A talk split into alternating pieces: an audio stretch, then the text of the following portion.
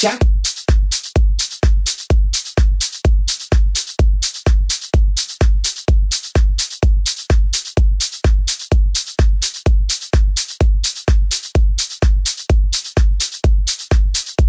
chắc